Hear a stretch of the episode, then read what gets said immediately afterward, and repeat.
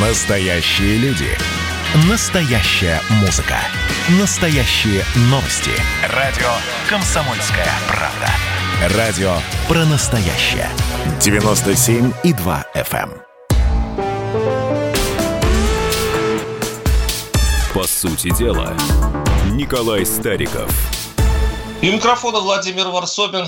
Николай, ну вот есть дипломатическая война, а то, что сейчас происходит между Россией и Западом, это такое дипломатическое побоище, дипломатическая резня, я бы назвал, потому что и даже не десятками, уже сотнями, мне кажется, скоро будут дипломатов высылать, и недаром наша любимая э, острунная Захарова э, ежедневно, чуть не ежедневно предлагает паковать чемоданы всем оставшимся еще дипломатам в Москве.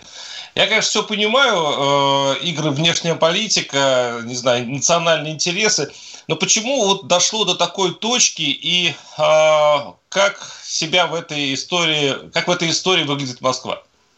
Все-таки, Владимир, я предлагаю нам с вами э, исходить из реальности – слава богу, никаких сотен высылок дипломатов нет, так же, как и тысяч. Поэтому... Сотни, к сотне подбираются, подождите. Не, Ну, если собрать всех э, дипломатов, ну, там уже несколько десятков, я думаю, что скоро и сотни начнется. Вот, поэтому давайте э, реальности, нолики подрисовывать не будем. Итак, новая дипломатическая реальность, в чем она заключается? В том, что нет разрыва дипломатических отношений, но при этом их сознательно именно заводят, не сами они заходят, заводят в тупик. Это значит, что остается 4-5 дипломатов. Это значит, значит, что небольшая по своему политическому весу Чехия ведет себя крайне нагло, оскорбительно с Россией. Вот здесь я хотел бы на секунду отложить в сторону дипломатические кивоки. Я со многими своими знакомыми, друзьями общался на, на эту тему. Вы знаете, есть удивительный консенсус. Я сейчас даже не говорю в зависимости от возраста и политических взглядов. Вот мы сейчас на вас, Владимир, проведем эксперимент. Э, либерал, патриот, условный государственник, там, человек, не интересующийся политикой. Вот разные у меня есть знакомые. И все говорят одно и то же, что Чехия так не имеет права вести себя с Россией.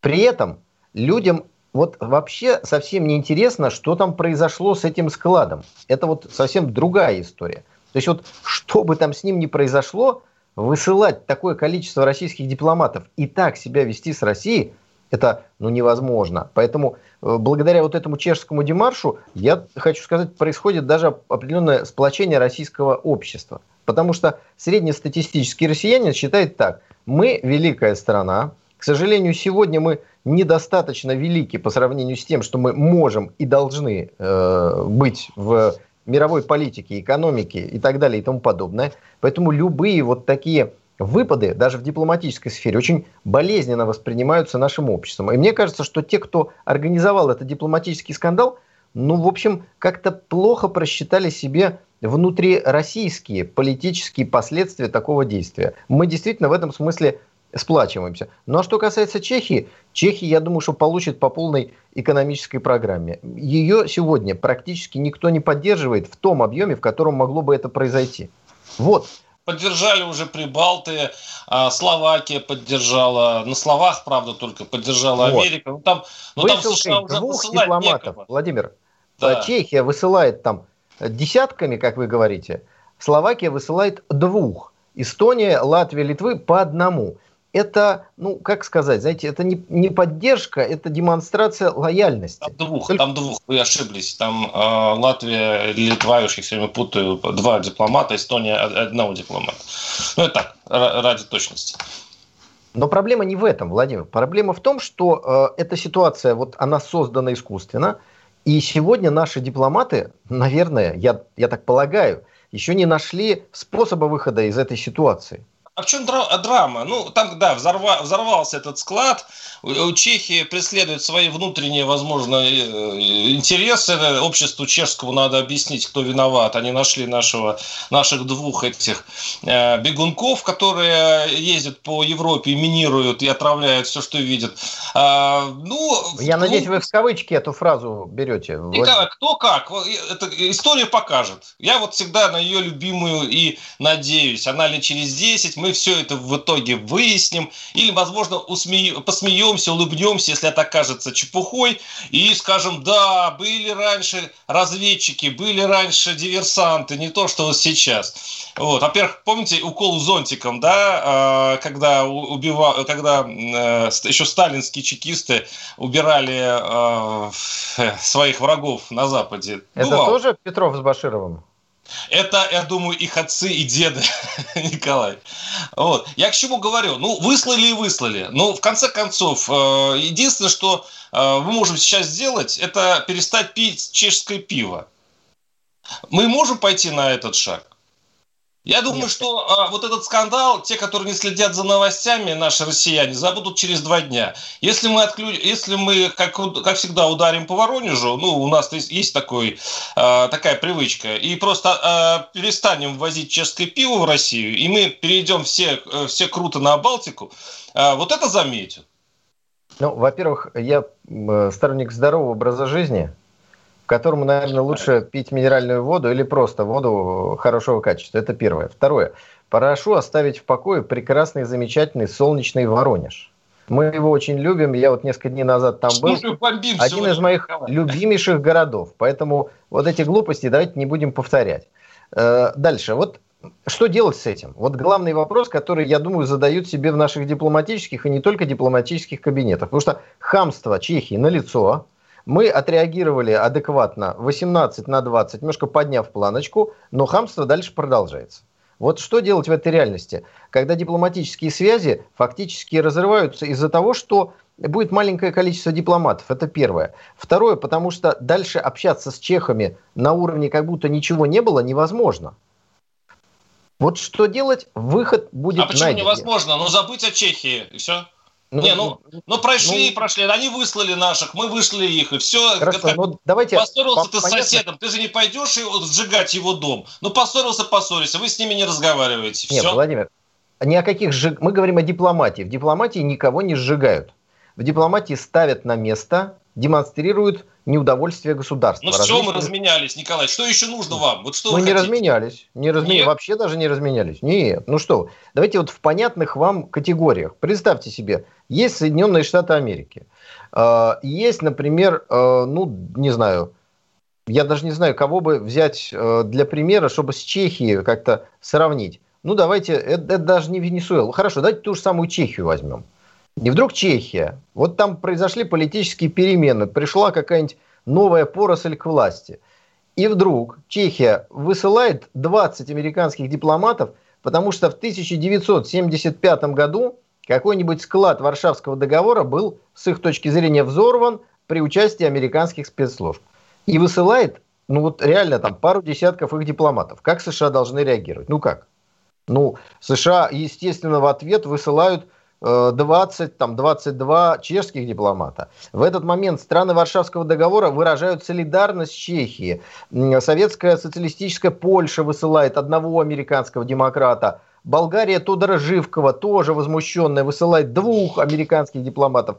Но американцы понимают, что Чехия выступает в роли хама, которого бить-то вроде как бы и нельзя даже дипломатически, потому что вес несовместим. Что бы США сделали? Возможно, они бы Э, разорвали дипломатические отношения с Чехией. Возможно, зачем? выслали бы всех. А не знаю зачем. Нет, вот ну, а, не Николай, знают, а если ну, ну, ну, не знают, разрыв отношений, США прошло много таких же кризисов. И, кстати говоря, очень э, мило, что вы сравниваете эти, э, вот, эти истории именно с советской э, реальностью. То есть, таким образом, вы Э, говорите, что ну да, могли, так, если США могли взорвать э, склад боеприпасов э, в той реальности, да, значит и в этой реальности мы могли взорвать их склад. То есть не, не, нельзя, Ладно, нельзя, нельзя это позицию. выбирать из, э, из вероятности. Значит, из я поясню свою позицию. Что случилось с складом мутным, мутных боеприпасов, болгарских, кстати, на территории Чехии, который мутная компания продает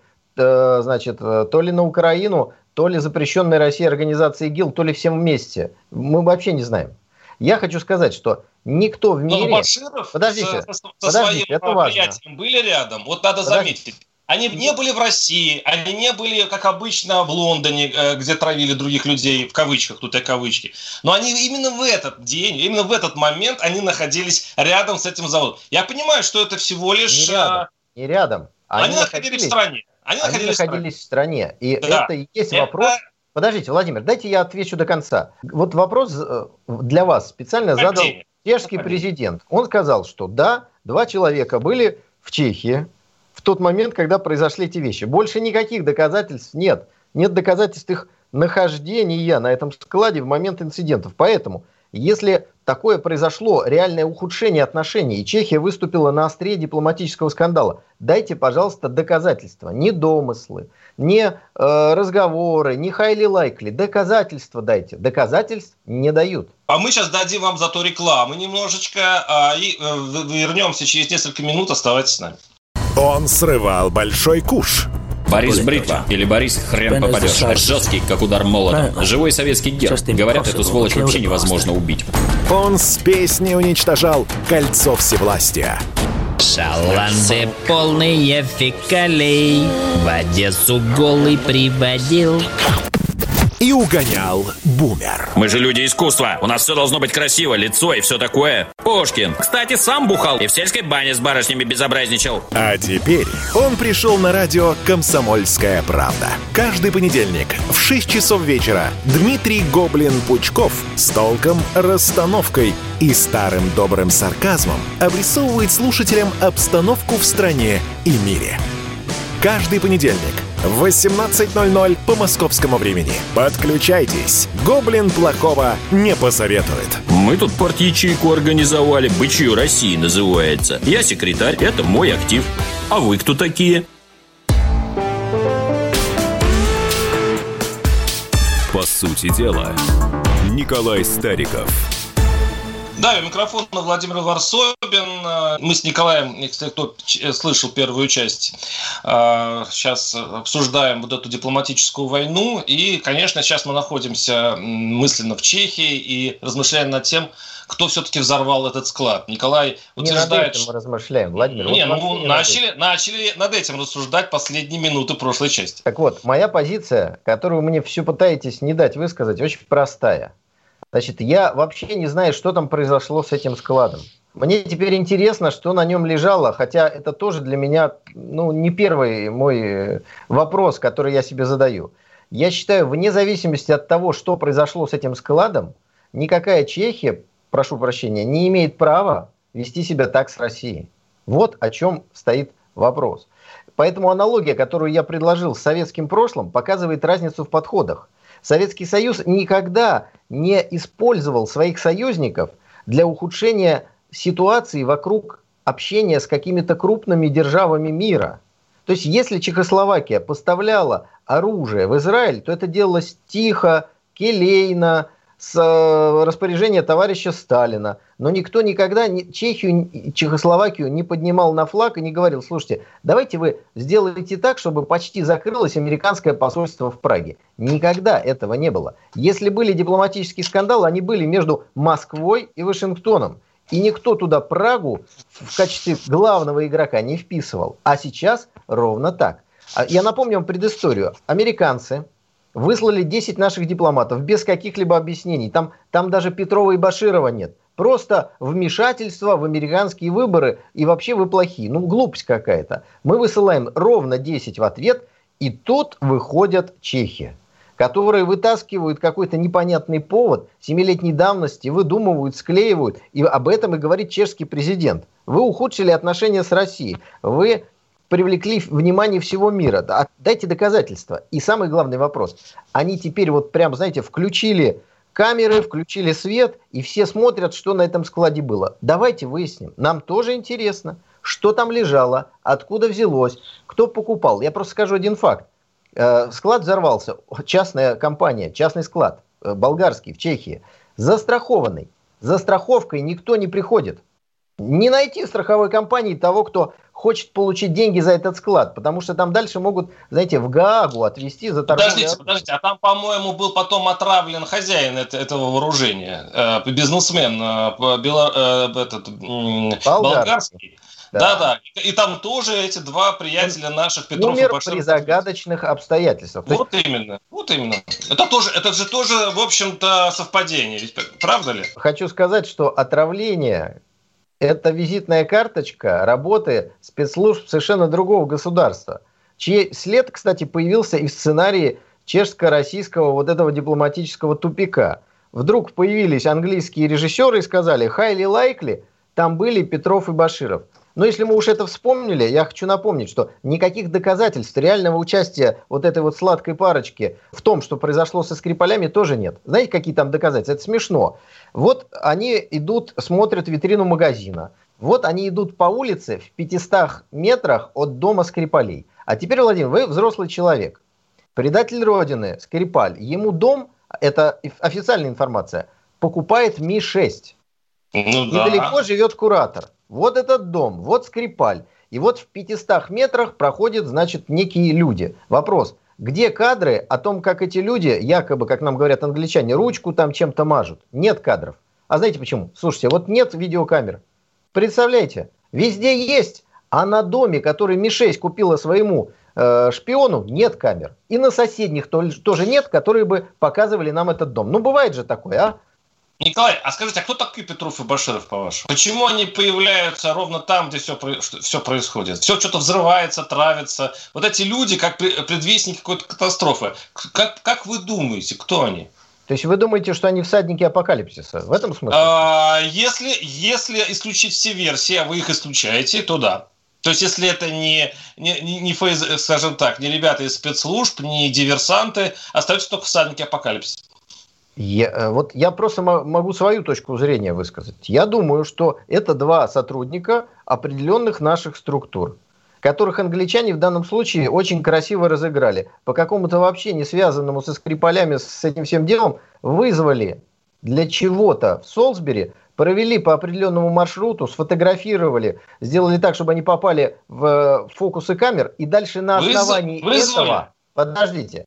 Ну, ну, я, ну, слушайте, я вот какие-то азы. Например, какой-нибудь агент, какая-нибудь история связана, где-нибудь там что-то положить, что-то взять, с кем-то поговорить и просто пройти, чтобы камеры зафиксировали недалеко от дома Скрипалей, не имея к нему никакого отношения. А дальше на основании их нахождения сказать, раз они были, значит они виноваты.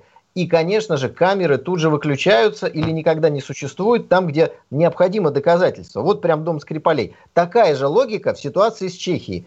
Семь лет назад два человека там были в Чехии, значит, они виноваты. Какие вам еще нужны доказательства? То есть они ну, готовили правда? взрыв. Они, подождите, они готовили взрыв. Для этого вызвали в Чехию э, наших, нашего Петрова Это и Баширова. Вы так считаете? Нет, я, я, я продлеваю, нет, я продлеваю вашу логику. Почему они все время оказываются рядом? То есть след, ну, это, не, это не может быть совпадением. Значит, та же самая система сработала и в Чехии. Они решили сделать диверсию, чтобы свалить на русских. Для этого по своим шпионским каналам вызвали наших да прекрасных бол- болванов.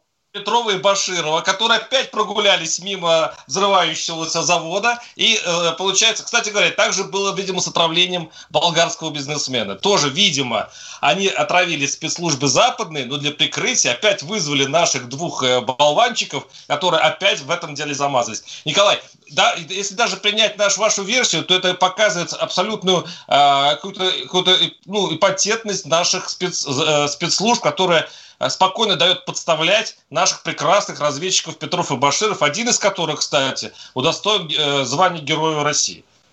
Ну, вы сейчас набросали, знаете, фактов э, э, и сомнительных, и, так сказать, э, еще какого-то качества. Э, я, во-первых, хочу вам напомнить, что история с Чехией по хронологии на 4 года раньше, чем история со Скрипалями, да. но уровень доказательства абсолютно ровно такой же. Смотрите, узнаю руку мастера, что называется.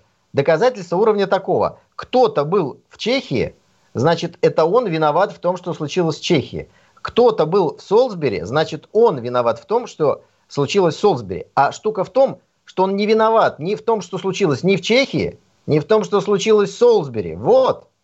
Да, Николай, скажите, а что делать теперь э, России? Вы все время намекаете на то, что э, высылки дипломатов чешских недостаточно. Какой есть инструментарий у Москвы еще, чтобы отомстить маленькой, но вредной Чехии? Я думаю, что на этот счет как раз и идут заседания в высоких кабинетах, потому что нужно нащупать вот этот болевой порог э, чешской экономики. Без, без каких-то громких слов, но нужно сделать экономически больно. Э, вот я вам сказал, что я беседую со многими своими знакомыми. Мне пару человек уже сказали, что они решили не покупать автомобиль «Шкода». Правда, он сейчас к Чехии имеет такое, знаете, опосредованное отношение, но тем не менее. Вот это уже личное решение человека. Но ему просто неприятно и все. Ему теперь «Шкода» как автомобиль неприятно. А вот какая-то другая марка может быть приятна. При этом, обратите внимание, никто не призывал никаким санкциям. Я думаю, что любители пенных напитков, которые вместо здорового образа жизни его употребляют, тоже придут куда-то. Может, выберут какой-то отечественный, может, импортный, но другой, но не из этого государства. Это вот такой, э, не, наверное, не потребительский патриотизм, а потребительское уважение. Вы что-то как-то в адрес моей страны ведете себя нехорошо, ну, мне ж не сложно вас так вот наказать трудовым рублем. Накажу. Николай, вот это а, первое, что будет. Как, а много такого людей найдется в России? Вот если все-таки объективно. Они же э, скептично относятся вообще к государству российскому очень многие. Они обижены много на, на российское государство за, за, ее, за его поступки. А тут, понимаешь ли, надо перестать пить э, чешское пиво вместо немецкого там, и что-то такое, и выбирать машину, глядя на э, кто кого обидел там э, Владимир, в мире. А давайте как я вам странно. вопрос задам встречный. А Чехия, при всем к ней уважении, кроме туристических красот, пива и автомобиля Шкоды, который делает немецкий концерн Volkswagen, она что-то нам вообще сюда существенное продает? Вот вы Подождите, для такой маленькой э, страны вы уже перечислили достаточно много. Мы в России так и не научились ни варить хорошее пиво, к сожалению, э, ни производить, э, ну, хотя бы э, по, по, похожие на чешские машины. Ну, простите. Но я, ну, я хочу сказать, что пиво вот вообще совсем не мной напиток, но насколько я себе представляю, прекрасно как-то все обходится своими внутренними производителями. Никаких проблем с этим нет. И если Николай, вы плохо вообще не будет к нам попадать, ничего страшного не будет. То есть э, вы спросили, много ли будет людей, а я вас спрашиваю, а много ли есть э, ну, ситуаций, в которых вот, этот потребить, вот это потребительское уважение к стране человек может поддержать. Вот пришли вы, не знаю, в продовольственный магазин, вот что еще чешского вы там найдете? Может, паштет какой-то, но я не знаю, что еще. Вот я не знаю ничего чешского. Поэтому я как не покупал ничего чешского, так и не буду покупать ничего ну, чешского. Вернемся через несколько минут, оставайтесь с нами. Публицистка, комсомолка и просто красавица Диана Кади с пристрастием допрашивает главных ньюсмейкеров страны. В конце каждого выпуска спорщики заключают пари на главные темы дня. Что получит победитель? Скоро узнаете. Азарт, инсайды, разговоры шепотов и на повышенных тонах. Все это программа «Пари с Дианой Кади». Каждое воскресенье в 4 часа дня по московскому времени. На радио «Комсомольская правда».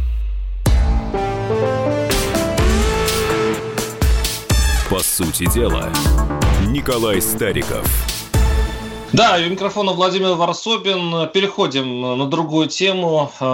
35 а, лет аварии на Чернобыльской АЭС. Печальная дата нашей истории. 35 лет. Тогда не было ни Петрова, ни Баширова. Тем не менее, случилась катастрофа, которая, мне кажется, во многом судьбу Советского Союза обозначила. Но мне кажется, сегодня нам нужно проанализировать то, что произошло 35 лет назад с точки зрения того, как бы сегодня это изменилось, не изменилось, если бы, не дай бог, такая катастрофа произошла. Давайте начнем с самого начала. По большому счету, до сих пор не ясно все-таки, что же там случилось. Потому что мне кажется, что предел человеческой глупости, он, ну, ну не знаю, имеется, что ли. Ну, я вы, имею... вы оптимист, Николай. Ну, я имею в виду, что тот эксперимент, который почему-то был поставлен в нарушение всех инструкций, привел к взрыву, в итоге радиоактивному заражению, э, он все-таки произошел ровно в тот момент, э, когда у нас объявили перестройку. Вот это очень интересное совпадение. То есть был до этого Советский Союз, строили реакторы, э, эти реакторы до сих пор работают, и вдруг в одном из мест решили провести смелый эксперимент, новое мышление с ударением на «ы». И угу. все закончилось это весьма-весьма э, печально. Так что думаю, что сейчас подобные аварии, наверное, невозможны, потому что был все-таки сделан определенный урок из того, что произошло в Чернобыле. Это, мне кажется, э, какая-то положительная то что, то, что было вынесено из прошлого времени. Но есть у случившегося в Чернобыле еще одна общественная составляющая. Потому что до сих пор мы слышим э, каждый раз, когда касается все этой э, аварии, что власти ее скрывали, замалчивали. А я думаю, что это не так. Вот, Владимир, вы помните, как информационно освещалось то, что происходило в 1986 году? Удивительно, но помню, да. А первые дни ничего не было, первые дни были какие-то скупая информация, что пожар, пожар, в общем-то, а потом только через 3-4 э, дня стало ясно, что это не просто пожар, а что-то страшное. Это то, что у меня осталось в памяти.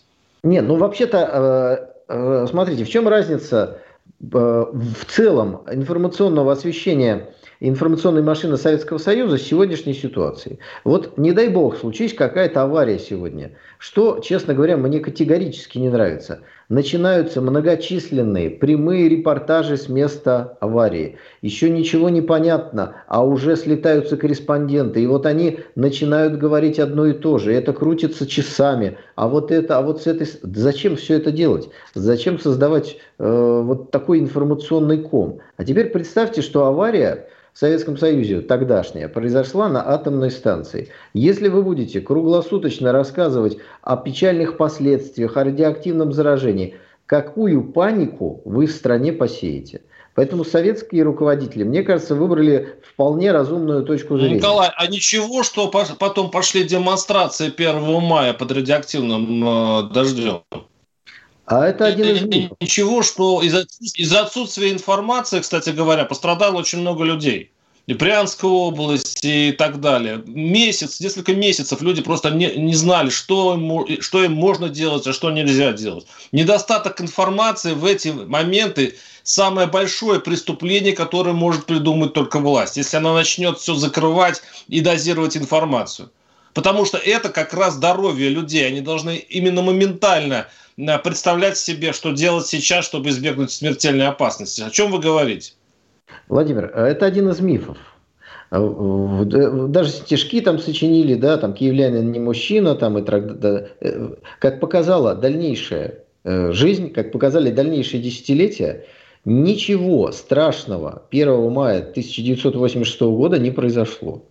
И поэтому мне кажется, что власти Советского Союза выбрали Ой. очень правильную стратегию. Да, подождите, откуда у вас эта информация, что ничего страшного не произошло? Вы понимаете а. себе, как, как радиация вообще воздействует на организм? Это не то, что сейчас на следующий день они все лежали в случаевой болезни в больницах. Это откладывается. Сколько онкологии через 10-15 лет было у этих людей? Это, думаете, так регистрируется? Так огульно говорить, что ничего не было, никаких э, для тех же демонстрантов или для жителей Брянской области, которые спокойно ходили под радиоактивным дождем, а дожди были радиоактивные, Николай. Значит, дожди были не радиоактивные, это а... первое. Дальше. Власти Советского Союза приняли решение на следующий же день уже эвакуировать Припять. То есть там, где была реальная опасность заражения, людей вывезли практически моментально. Это второе. Третье. Как сегодня нам объясняют, самое страшное, что только существует в истории человечества, это коронавирус.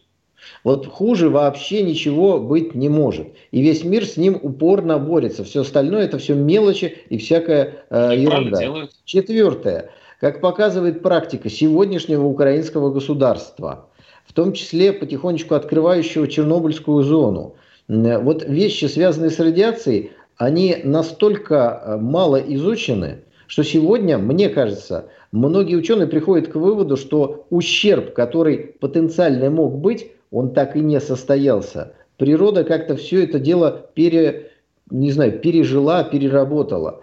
Да, были, конечно, те, кто получил дозы радиации, безусловно. Но я вам напомню, что 600 тысяч человек получили статус ликвидатора Чернобыльской аварии. Они приезжали, они занимались дезактивацией, они работали героически вот с этим э, практически открытым реактором. И в этом, кстати, мне кажется, самая большая разница – случись, не дай бог, сегодня что-то и того, что произошло в Советском Союзе. Потому что вот этот массовый героизм, то, что русские люди готовы жертвовать жизнью во имя Родины, подвиг псковских десантников доказал. А вот готовы ли жертвовать здоровьем во имя жизни и здоровья других людей, вот это вот, мне кажется, разница между социальным строем тогдашним и сегодняшним, она все-таки существует. Николай, я думаю, что э, вообще человеческий род так устроен, что когда грозит опасность большому количеству людей, всегда находятся герои при любом строе, капиталистическом, социалистическом, феодальном, рабовладельческом, которые берут удар на себя и спасают человечество. В, в нас сидит этот механизм героев, то есть есть определенный процент людей, которые всегда там окажутся. Мы с вами начали спорить все-таки не про эти э, совершенно понятные вещи, а про то, действительно, как надо освещать. Мне это очень тронуло, потому что я журналист, и э, вот этот спор, как освещать вот такие трагические события, а нужно ли вот их так вот подробно освещать в первые дни, а вы говорите нет. Вы говорите, пусть, а, значит, государство само дозирует информацию, особенно замечу, когда само государство несет ответственность за то, что происходит, а так оно часто и бывает. И я считаю, что вот в этом случае э, это очень опасная история отдавать всю информацию на откуп э, чиновникам и государству. Потому что и в, в их интересах все скрыть. В их, они даже э, на здоровье со, своих сограждан плюнут, если они будут, если нужно будет время зачистить хвосты и прикрыть свою задницу. Поэтому здесь, Николай, я с вами абсолютно не согласен. Ну, что делать? Вы, как говорится, можете придерживаться своей точки зрения, но обратите Она внимание... Она у меня профессиональная просто в этой области, понимаете? Ну, Владимир, есть такое выражение «профессиональная деформация личности». Оно к вам, безусловно, не относится, но иногда это существует. Когда человек, работая в определенной сфере, он не может адекватно оценивать всю сферу или какие-то э, побочные, позитивные или даже негативные э, эффекты. Вот, честно говоря, постоянные репортажи с места каких-то трагедий, это вот смакование смерти, ну, это вот хуже этого просто ничего не может быть. Последний вопрос, Николай. Какой все-таки на будущее урок, э, коль мы начали тему Чернобыля, ну, если так вот э, компактно сказать, э, мы можем вынести? Значит, компактный урок очень простой. Существует правило строительства государства, существуют правила разрушения государства.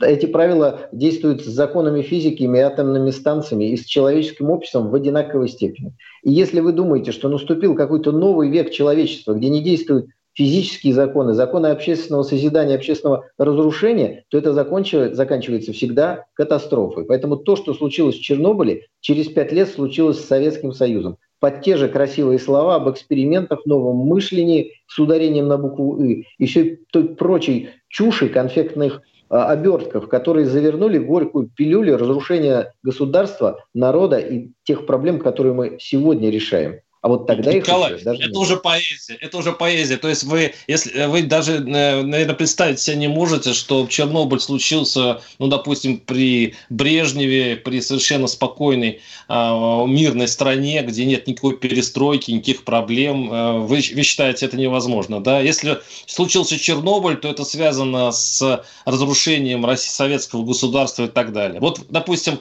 в Японии случилась подобная катастрофа во время землетрясения там там а, под угрозой были несколько атомных станций. Это вполне благополучная страна, которая попала было просто... землетрясение, Владимир, было землетрясение. А, они не были рассчитаны, понимаете? Вот в чем-то их проблема была. Пример, хорошая а, развивающаяся страна, э, локомотив э, мировой экономики, не додумалась сделать АЭС таким образом, э, причем в сейсмически опасной зоне, чтобы выдерживало все возможные землетрясения. Вот не додумались японцы. Но никто тоже не связывает эту историю э, с полным прогниванием японского значит, режима и предвестия развала японского государства. Раз вы уж коснулись Фукусимы, пожалуйста, несколько дней назад информация о том, что японцы огромное количество, э, ну, по сути, радиоактивной воды сливают в океан.